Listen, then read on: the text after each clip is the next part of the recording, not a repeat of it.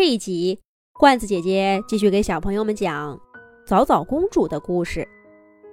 大乌龟晒着太阳，打起盹儿。早早公主在乌龟壳的最高处找了个地方趴着。一开始，早早公主还有点紧张，可是暖烘烘的太阳一晒呀，她就跟大乌龟一样，也睡着了。不知道过了多久，早早公主在睡梦中感觉大乌龟动了，她赶紧睁开眼睛，原来晒好太阳的大乌龟开始向湖里下潜了。早早公主等的就是这个时候，她深深的吸了一口气，用手抓紧一片龟甲，跟着大乌龟。一起向水下潜去。大乌龟潜得很快，早早公主很快就觉得她的血直往头上涌，眼前一黑，手都快抓不住龟甲了。坚持住，不能松手，我一定要见到仙女。早早公主心里想着，给自己打气。又不知道过了多久。早早公主咳嗽起来，吐出好几口水。原来呀，刚才早早因为巨大的水压给晕过去了，还呛了不少的水。等把水咳出去，早早公主才抬头睁眼，眼前一片白光，晃得她又想把眼睛闭上了。不过朦朦胧胧之中。早早公主看到，眼前站着一个漂亮的蓝衣仙女。这位仙女面色柔和的对早早公主说道：“小姑娘，你叫什么名字？为什么跟着大乌龟来到我的水下宫殿呢？”早早公主又打了个嗝，吐了口水，回答说。我叫早早，仙女姐姐，我是过来求你救救我爸爸的。他被沙漠女巫抓走了，我们原来的绿洲也被沙漠女巫用沙尘暴给掩盖了。蓝衣仙女瞪着蓝色的大眼睛，看着早早的眼睛，依旧温柔的说道：“早早，那我为什么要帮你呢？”我所有的帮助，都是要有回报的。早早作为公主，从小就是想要什么，作为国王和王后的爸爸妈妈都会满足她。没想到这个仙女会这么问。早早想了想，坚定的回答说：“仙女姐姐，只要可以救我爸爸。”我什么样的代价都愿意付。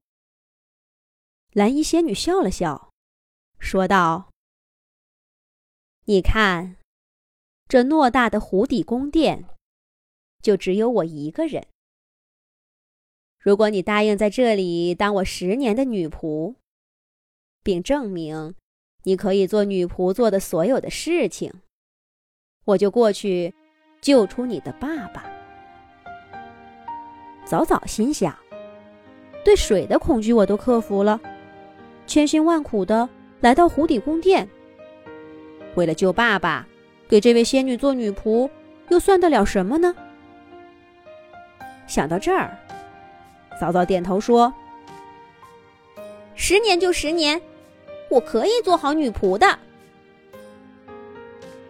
只见仙女一挥手，扫帚、抹布、水盆儿。出现在早早的面前，然后他自己呢，却消失不见了。早早公主拿起她从没用过的扫帚，开始扫地了。可奇怪的是，整个水底宫殿里，好像有着怎么都扫不完的树叶，还时不时会刮起风，把早早已经扫好的树叶，又吹得四散纷飞。早早决定，先把这些树叶扫成一小堆儿。早早决定，扫上一小堆儿，就往垃圾袋里装上一小堆儿，再扫再装。终于把整个宫殿里的落叶都扫完了。然后，他又拿起水盆和抹布，开始擦拭宫殿里的每一个角落。哎呀，端着水盆的早早不小心滑倒了。他揉了揉摔疼的屁股，爬起来继续干活。可是奇怪呀，这个水底宫殿怎么会有这么多的灰尘呢？这边刚擦完。去擦那边，可擦过的地方就又落下灰尘了。